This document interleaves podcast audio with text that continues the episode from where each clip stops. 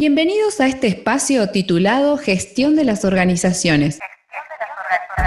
Junto a mi compañero Raúl Alberto Sant y quien les habla, Gisela Analia Catip, ambos estudiantes de la licenciatura en Tecnología Educativa, estaremos analizando la gestión académica haciendo foco en el nivel educativo superior y para conocer los distintos tipos de gestión consideraremos necesario ubicarla en un marco sociohistórico, cultural, político en el cual se desarrollan y atendiendo a la relación Estado-Sociedad-Educación Superior entendiendo al Estado como el resultado de un proceso de organización del poder y de construcción y ejercicio de dominación política que ha adoptado distintas características según los diferentes momentos sociohistóricos que García Delgado, entre otros autores, denomina modelos de Estado.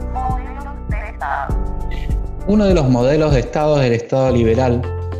que lo caracterizan tres grandes cuestiones, el modelo de desarrollo agroexportador, la pacificación social y la conformación de la identidad nacional. Se plantea una forma parcial de autonomía de las universidades con la ley de Avellaneda en 1885 y se introduce el principio de la elección de las autoridades por parte de la comunidad universitaria, aunque todavía se encontraba limitada por la aprobación del Poder Ejecutivo Nacional. Tanto en la Constitución Nacional como en las leyes educativas sancionadas durante ese periodo, se pudo apreciar una tendencia principalista del Estado en cuanto a brindar la educación. Esta característica es la que se ha dado a llamar Estado docente. La llegada a la presidencia de Irigoyen como referente de un partido político que permitió el acceso a los estratos medios de la sociedad del gobierno, se hizo sentir en las universidades, culminando con la creación de algunos centros de estudiantes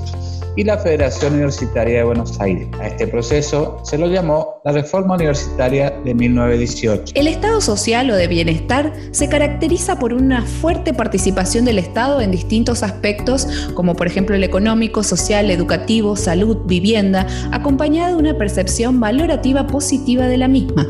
La ampliación en el acceso a la educación escolarizada es considerada derecho de los ciudadanos y tuvo también el propósito de capacitar a la población de acuerdo con las nuevas necesidades del sistema productivo. En consecuencia, con este modelo, se crea en 1948 por la ley 13.229 la Universidad Obrera Nacional, que luego se transforma en Universidad Tecnológica Nacional en 1959. Es también durante este periodo que en 1949 se establece el ingreso libre y gratuito a la universidad. Se crean las universidades nacionales de carácter regional y la educación superior en las economías nacionales se consolida como un factor determinante para el desarrollo científico y tecnológico de las sociedades modernas. La reformulación de la relación Estado, sociedad, educación superior en el marco de la sociedad de la información y del conocimiento un proceso globalizador se dio a partir de la década del 90 con la reforma educativa. En este nuevo paradigma tecnológico se basó en la microelectrónica que facilitó el, un nuevo de circulación y un abaratamiento de la información. Para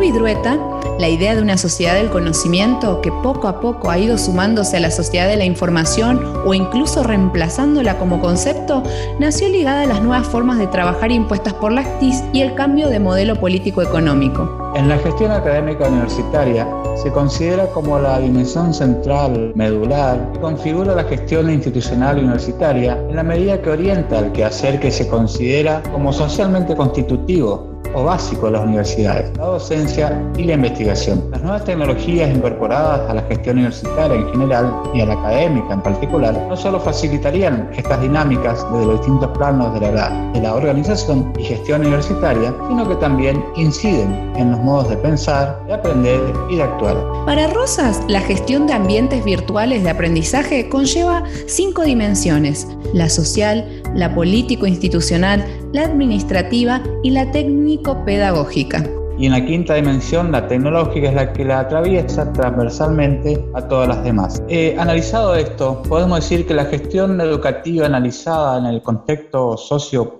histórico institucional argentino pone de manifiesto que el Estado siempre ha puesto especial relevancia al desarrollo educativo, en particular al universitario, como el generador del conocimiento y la investigación avanzada, sabiendo adaptarlo al contexto preponderante de cada época, como la que hoy nos toca vivir, adaptando al e-learning, a la virtualidad y el desarrollo por medios tecnológicos. Esta ha sido la primera entrega de una serie de encuentros que mantendremos por este canal y donde seguiremos analizando la gestión educativa y la incidencia de las nuevas tecnologías en ella. Los esperamos en una próxima entrega.